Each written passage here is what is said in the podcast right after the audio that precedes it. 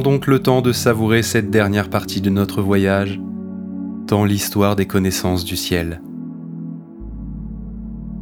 Nous allons enfin comprendre ce qui fait tourner l'horloge cosmique, pour finalement détruire le concept même de temps.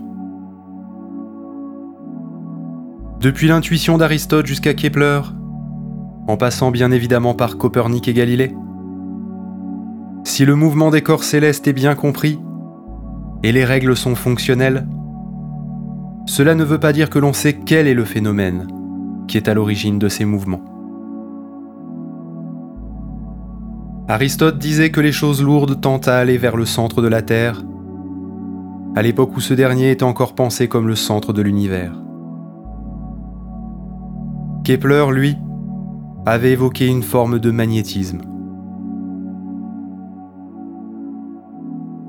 Depuis Galilée, on sait que deux objets devraient tomber à la même vitesse dans le vide, quelle que soit leur masse.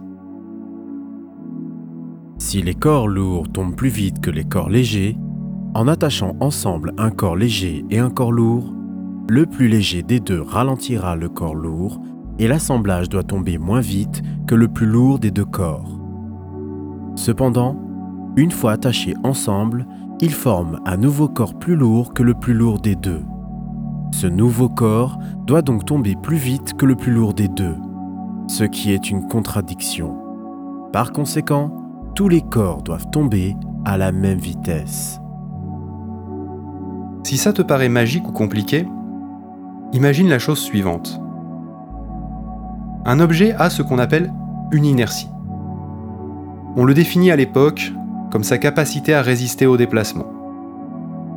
Plus il est lourd, plus il est difficile de changer la direction ou la vitesse de son mouvement.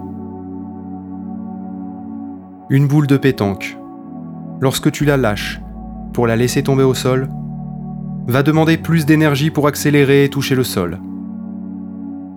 A l'inverse, une bille demande moins d'énergie, mais elle est aussi moins soumise à la gravité. C'est une autre façon de comprendre pourquoi la bille et la boule de pétanque mettront le même temps à chuter d'une hauteur donnée. Nous sommes en 1666, soit quelques décennies après Kepler, et du vivant de Halley, et bien entendu, Newton.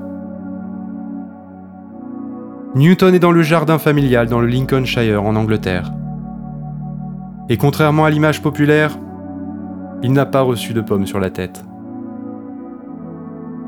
Il imagine simplement que la force qui fait tomber la pomme vers le sol est probablement la même que celle qui retient la Lune sur son orbite.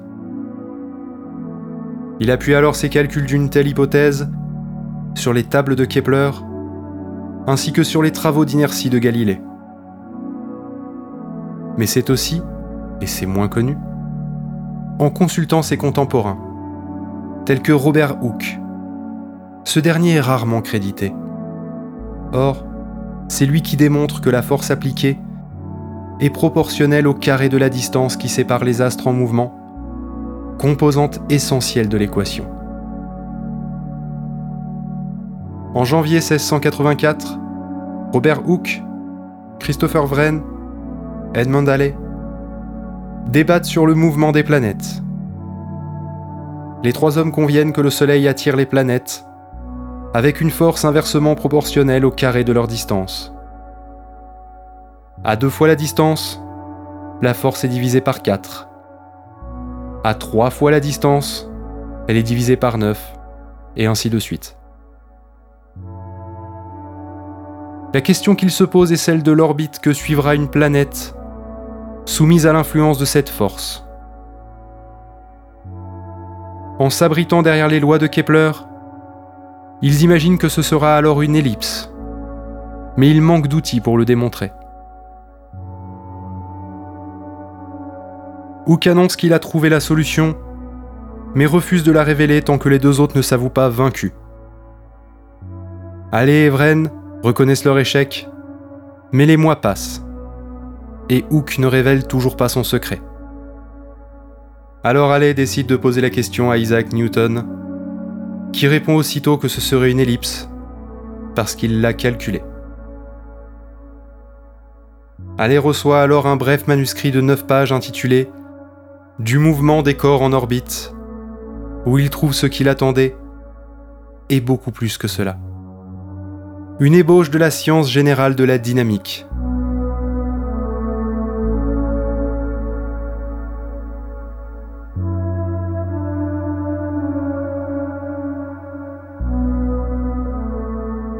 En réalité, Newton avait mûri au fil des années cette théorie du mouvement des planètes. Et au milieu de la décennie 1680, il avait généralisé la théorie de l'action à distance à presque tous les phénomènes de la nature. À cette époque, il vivait complètement immergé dans son œuvre. Selon la loi de la gravitation de Newton, la gravitation n'est pas seulement une force exercée par le Soleil sur les planètes, mais en réalité, tous les objets du cosmos s'attirent mutuellement. On sait donc prédire les mouvements, calculer l'influence des astres les uns sur les autres, et cela sera très utile afin de découvrir des nouvelles planètes grâce aux influences qu'elles ont entre elles et qui créent des perturbations dans leurs orbites. Mais tout cela ne répond pas à la question de ce qui génère cette force, qui fait s'attirer les masses entre elles.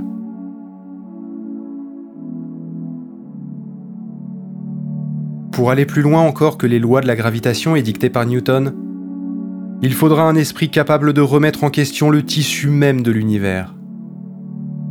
Remettre en cause l'espace et le temps.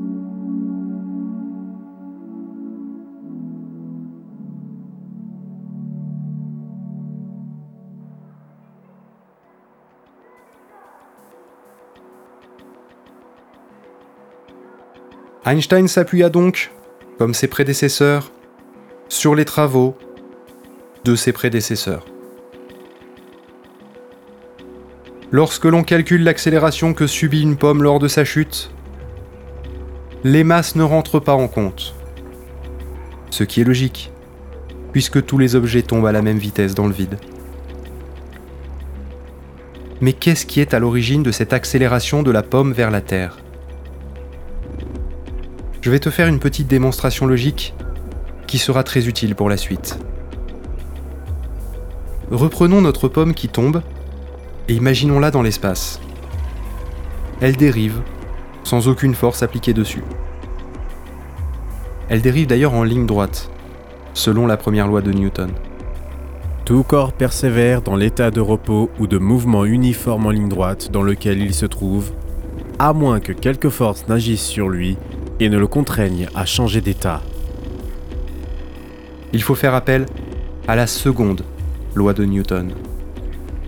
Les changements qui arrivent dans le mouvement sont proportionnels à la force motrice et se font dans la ligne droite dans laquelle cette force a été imprimée. Cela peut se traduire par le fait que lorsque l'on pousse un objet, il va se diriger dans la direction vers laquelle on l'a poussé. Et il va s'y diriger plus ou moins vite, selon la force appliquée.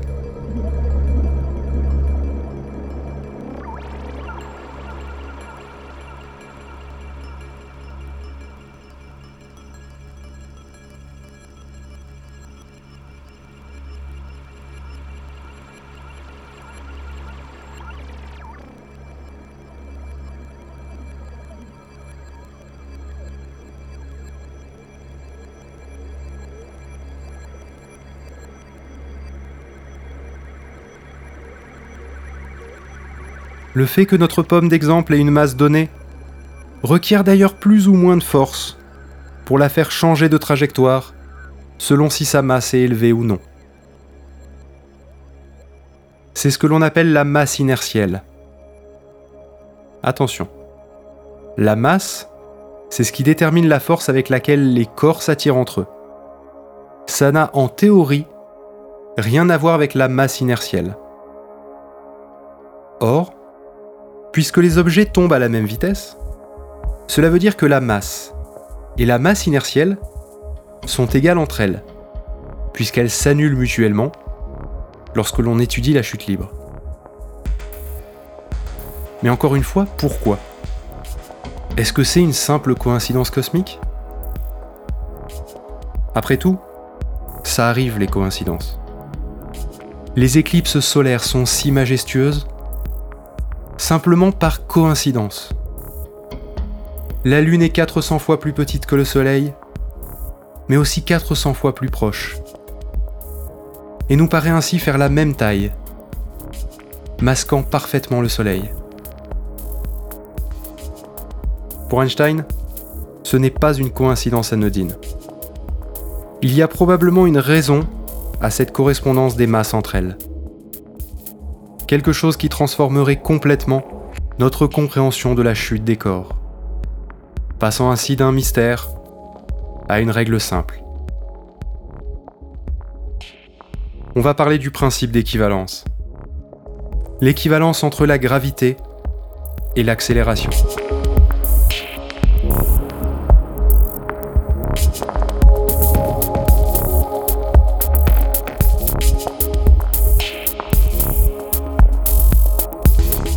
Pour que tu comprennes comment cela est équivalent, on va s'imaginer dans un ascenseur. Tu es arrêté à un étage. Tu fais chuter deux objets de poids différents, non soumis au frottement de l'air. Ils tombent à la même vitesse et atteignent le sol en même temps. Maintenant imagine cet ascenseur dans le vide de l'espace, soumis à aucune gravité. Les objets flottent dans l'ascenseur sans mouvement par rapport aux parois, si tu ne les touches pas. Si cet ascenseur spatial se met à accélérer vers le haut, les objets vont alors sembler se déplacer vers le sol. Et s'il accélère pile à la bonne vitesse, et qu'il gagne donc 10 mètres par seconde toutes les secondes, tu ne pourrais pas savoir si tu es dans un ascenseur sur Terre, à l'arrêt, ou en train d'accélérer dans l'espace.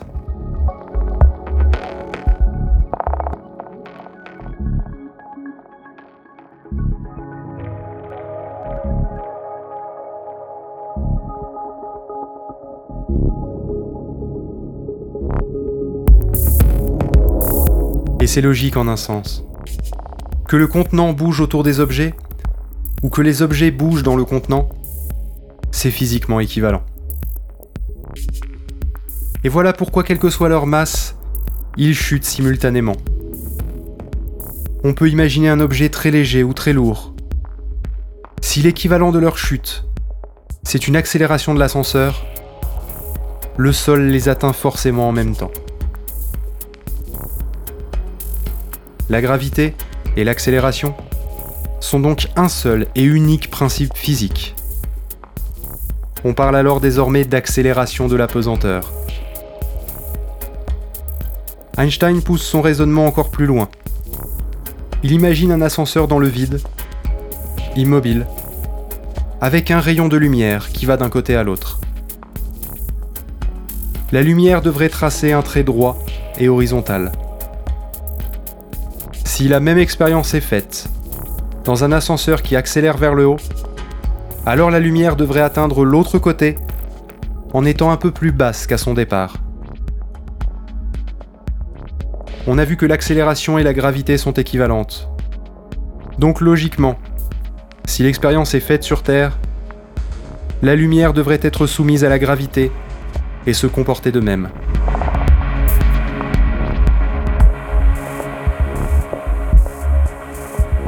Cela permet de démontrer que la lumière est soumise à la gravité, comme n'importe quel objet.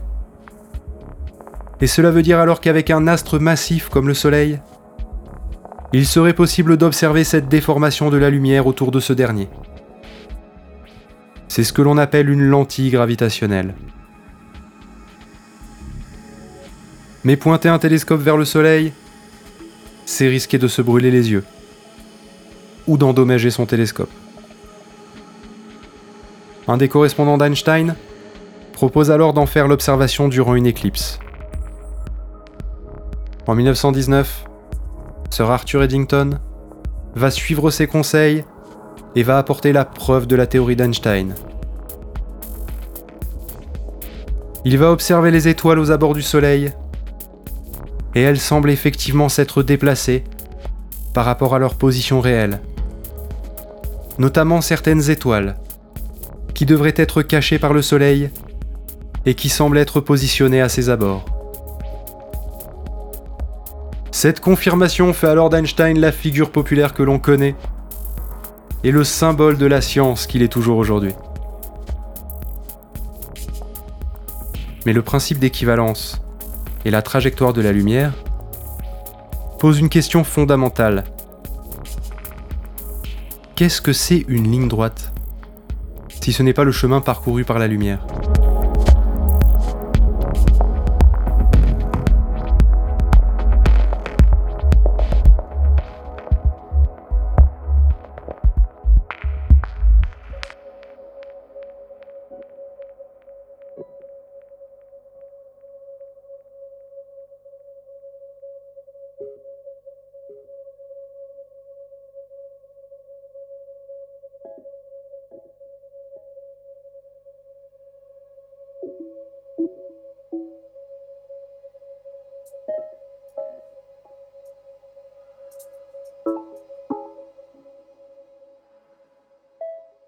Pour Einstein, parler de ligne droite n'a pas vraiment de sens. Selon lui, l'espace, et plus particulièrement l'espace-temps, est courbe. Il est déformé par tous les champs gravitationnels auxquels il est soumis.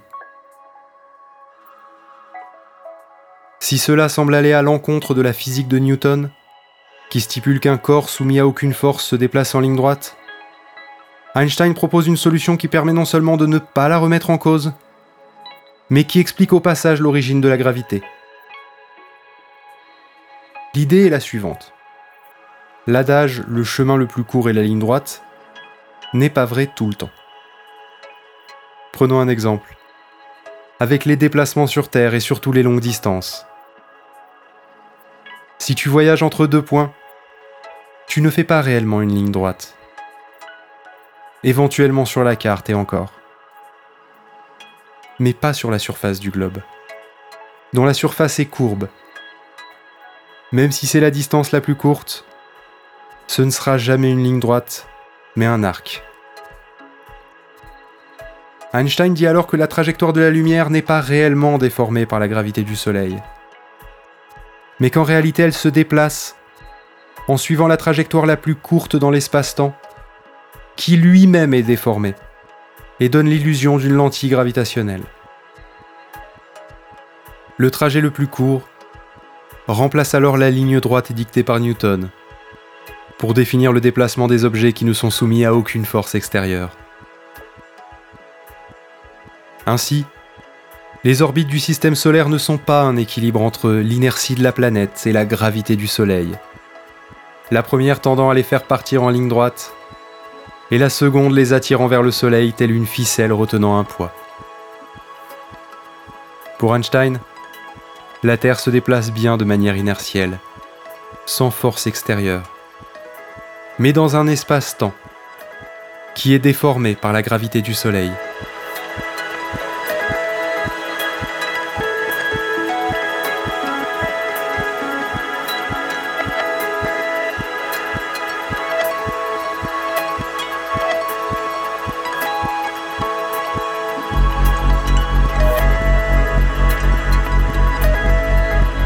Ainsi, le fait qu'elle forme une orbite est alors aussi logique et inévitable que de revenir au même point lorsqu'on a fait le tour de la Terre. Je vais te donner un autre exemple de ce qui pourrait paraître provenir d'une force ou d'une quelconque action extérieure, mais qui n'est dû en fait qu'à une logique géométrique. Imagine deux personnes, partant du même point pour un tour du monde dans des directions différentes Au début, la distance entre eux va augmenter, puis se réduire à nouveau, jusqu'à ce que leurs trajectoires se croisent de l'autre côté de la Terre. Quel que soit l'angle qui sépare leur trajectoire, quelle que soit leur orientation, il est impossible de faire autrement. S'ils partent du même point et qu'ils vont tout droit, ils se rejoindront toujours. Aucune influence extérieure, aucune magie noire, tout n'est que géométrie. Einstein n'a donc pas réellement expliqué la gravité. Il l'a remplacée par une déformation de l'espace-temps. Mais étonnamment, les lois de Newton sont tellement précises que malgré les travaux d'Einstein, dans la majorité des cas, elles sont encore utilisées, notamment pour aller sur la Lune. Car seuls quelques cas particuliers ou lors de mesures par des appareils extrêmement précis peuvent réellement montrer les différences entre la réalité et la physique de Newton. Un des cas particuliers sont par exemple les trous noirs, où la gravité y est si forte que l'espace-temps est tellement déformé qu'il crée une réelle scission entre Newton et Einstein.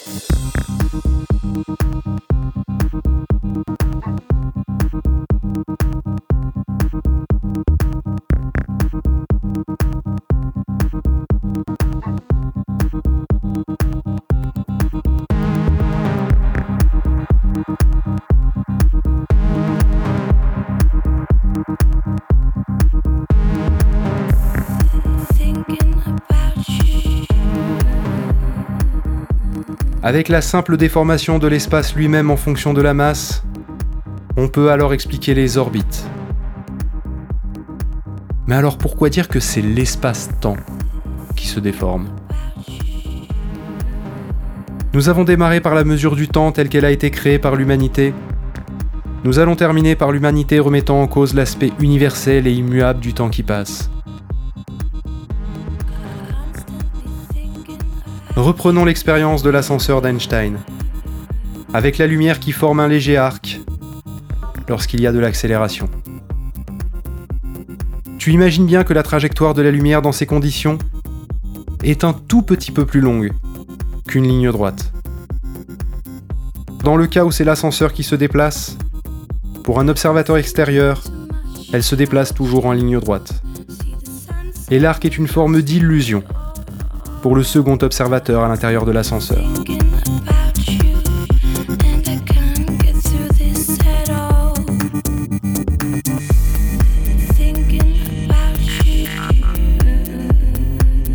Donc pour l'un, c'est une ligne droite, pour l'autre, c'est un arc. La vitesse de la lumière dans le vide est constante. Elle ne peut pas être plus rapide ou plus lente. Si la distance est différente et que la vitesse est constante, le temps devrait être différent. En deux heures, on parcourt plus de distance qu'en 15 minutes à 50 km/h. Jusque-là, c'est logique.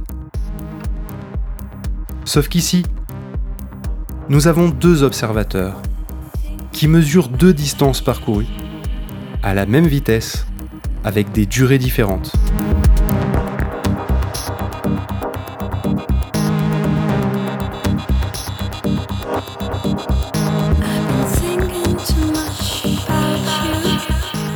Imaginez deux personnes qui mesurent le temps d'une voiture autour d'un circuit et le temps qu'ils vous donnent n'est pas le même. Vous en déduisez deux théories de problèmes de mesure du temps. Soit il y a une erreur de manipulation du chronomètre, soit il y a un problème dans le chronomètre lui-même, avec l'un des deux qui est un peu plus lent que l'autre. Sauf que dans le cas de l'ascenseur et du rayon de lumière, la mesure est parfaite les instruments sont parfaits. Il ne reste alors qu'une solution. Le temps s'écoule différemment pour l'observateur, selon s'il est à l'intérieur ou à l'extérieur de l'ascenseur. Plus on est soumis à une grande différence de vitesse, plus l'effet est notable. Plus l'horloge utilisée pour la mesure est précise, plus cet effet est mesurable. Un des cas où cet effet a été perçu, c'est lors de la mise en service des GPS. Ils tournent autour de la Terre à grande vitesse par rapport aux récepteurs au sol. Ils sont aussi moins soumis au champ gravitationnel de la Terre, car plus éloignés de son centre. Leur horloge est donc légèrement décalée par rapport à ton smartphone. Mais le principe même du GPS, c'est de demander à trois satellites ou plus, quelle heure il est, et selon le temps qui nous est indiqué, connaître notre distance par rapport à eux. Et en connaissant la distance par rapport à trois points, on peut alors connaître sa localisation.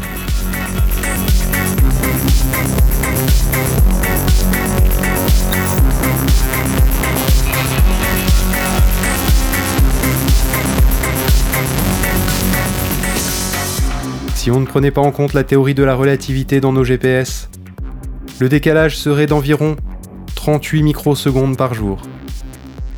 45 microsecondes sont dues à la gravité terrestre qui n'est pas la même, auquel il faut retrancher 7 microsecondes dues à la vitesse de déplacement des satellites.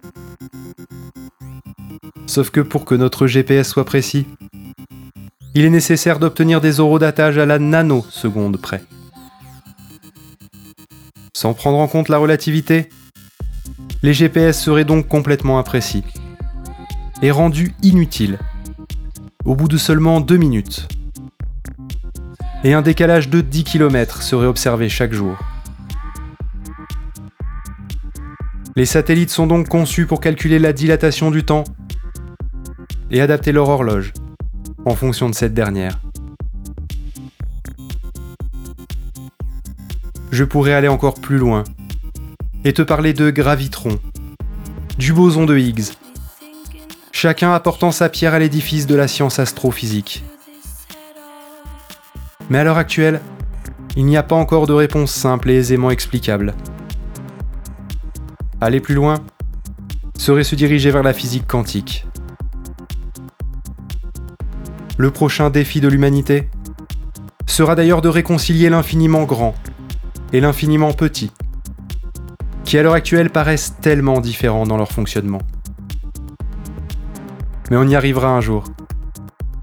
Comme on est arrivé à réunir les phénomènes cosmiques à la simple chute d'une pomme sur Terre.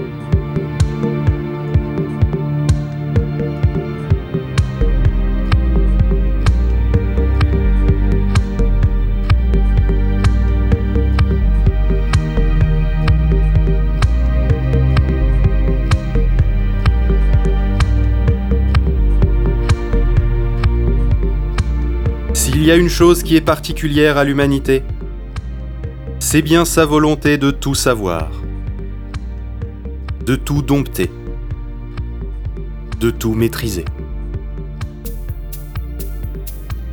Parfois pour le pire, mais en réalité souvent pour le meilleur. Certains, encore actuellement, tente de remettre en cause les bases aussi universellement admises que la rotondité de la Terre. C'est très humain ça. Ne jamais être satisfait d'une réponse toute faite. Le voir pour le croire. Le comprendre pour l'apprendre et l'intégrer.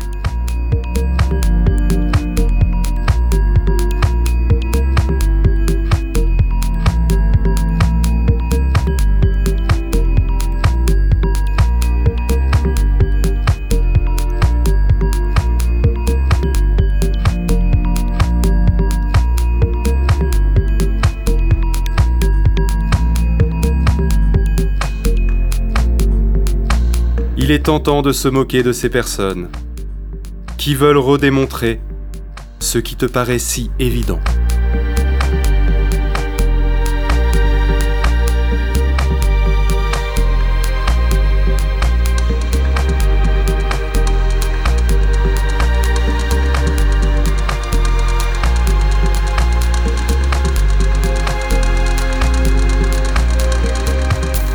Mais tenter de remettre en cause ce qui est érigé au statut de vérité absolue. On l'a vu. C'est parfois aussi ce qui fait avancer la science. Le tout étant d'accepter, de revoir sa copie, lorsque l'expérience ne donne pas les résultats attendus. Et là tu vas me dire, mais moi je ne suis pas légitime, je ne suis pas un scientifique. Où est-ce que je me situe Dans cette passation, cette amélioration continue des connaissances humaines. Comme on l'a vu, avec ceux qui ont entouré Kepler, faire avancer la science, c'est parfois simplement transmettre à d'autres l'émerveillement d'un domaine qui te passionne, et ainsi les lancer sans le savoir dans une voie qui changera peut-être le monde.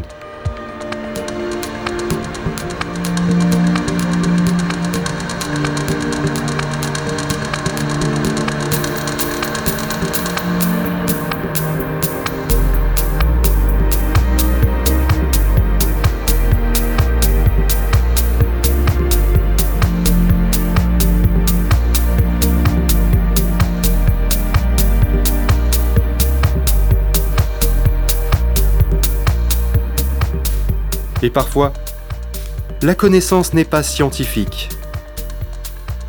Elle est plus intime, plus humaine. Des histoires avec un petit H. Des expériences. Et pourquoi pas simplement partager les questions que tu te poses? Celui qui te donnera la réponse la donnera ainsi aussi à d'autres.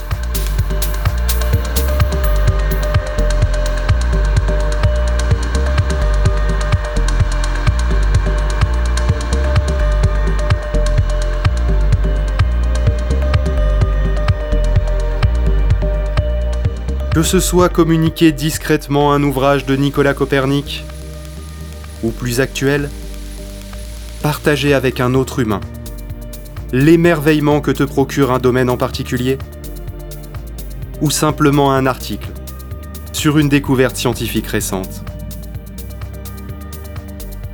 Cela n'est pas obligatoirement en lien avec le ciel nocturne.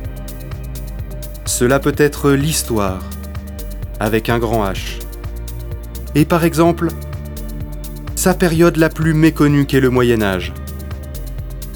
Ou alors l'informatique et son code, qui agit-elle des sorts sur des éléments de silicium et qui a en quelques années transformé nos vies.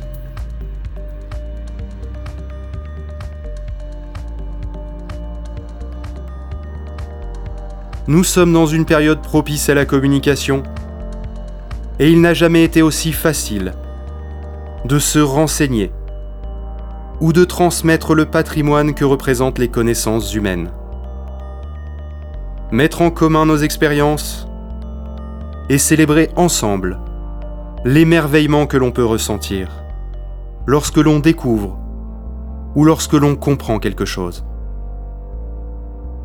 Je caresse l'espoir que cela nous pousse à être meilleurs sur le long terme.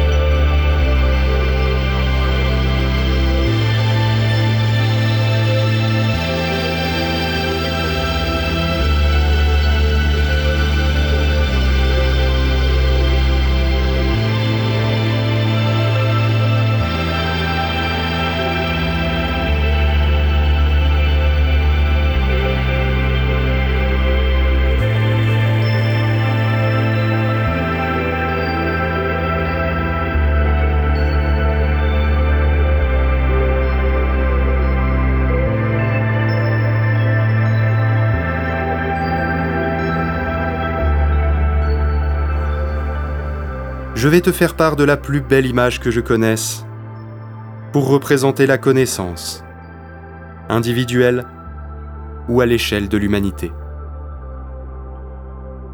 Ce que l'on sait est comme un disque de lumière, projeté sur la surface de ce qu'il y a à découvrir.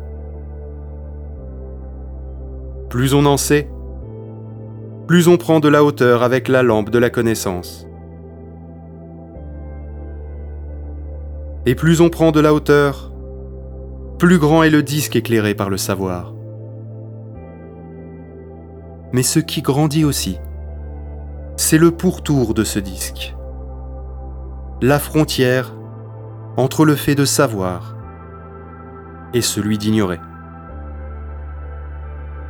C'est un peu comme pour notre place dans l'univers, dont l'échelle te fait sentir tout petit maintenant que tu le connais un peu mieux. Plus tu sais, plus tu es conscient de ce que tu ignores. Et plus tu en es conscient, plus tu sauras attendre d'avoir les éléments pour juger. Individuellement, nous ne sommes rien. À l'échelle de notre espèce, nous ne sommes toujours pas grand-chose.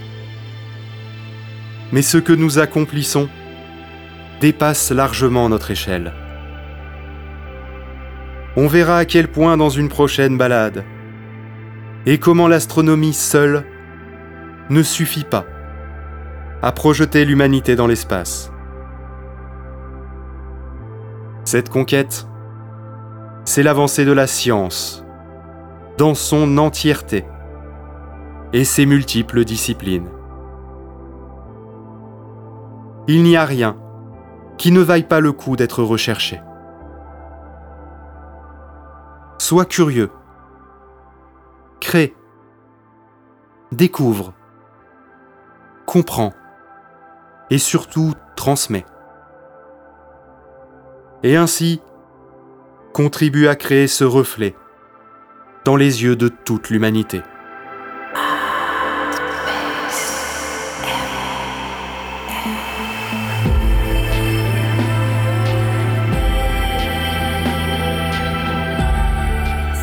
Cet épisode marque la fin de l'acte 2 d'Aspace MR.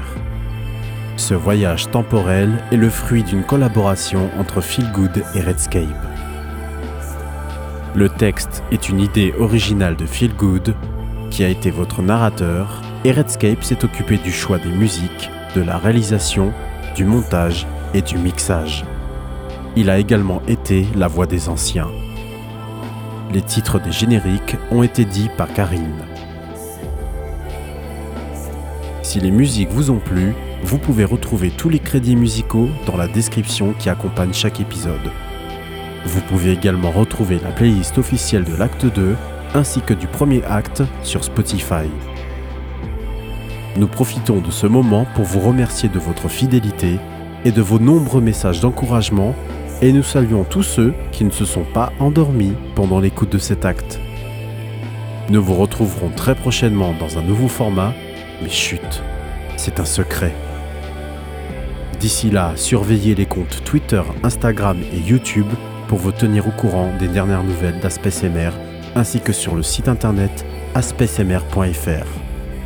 A très bientôt.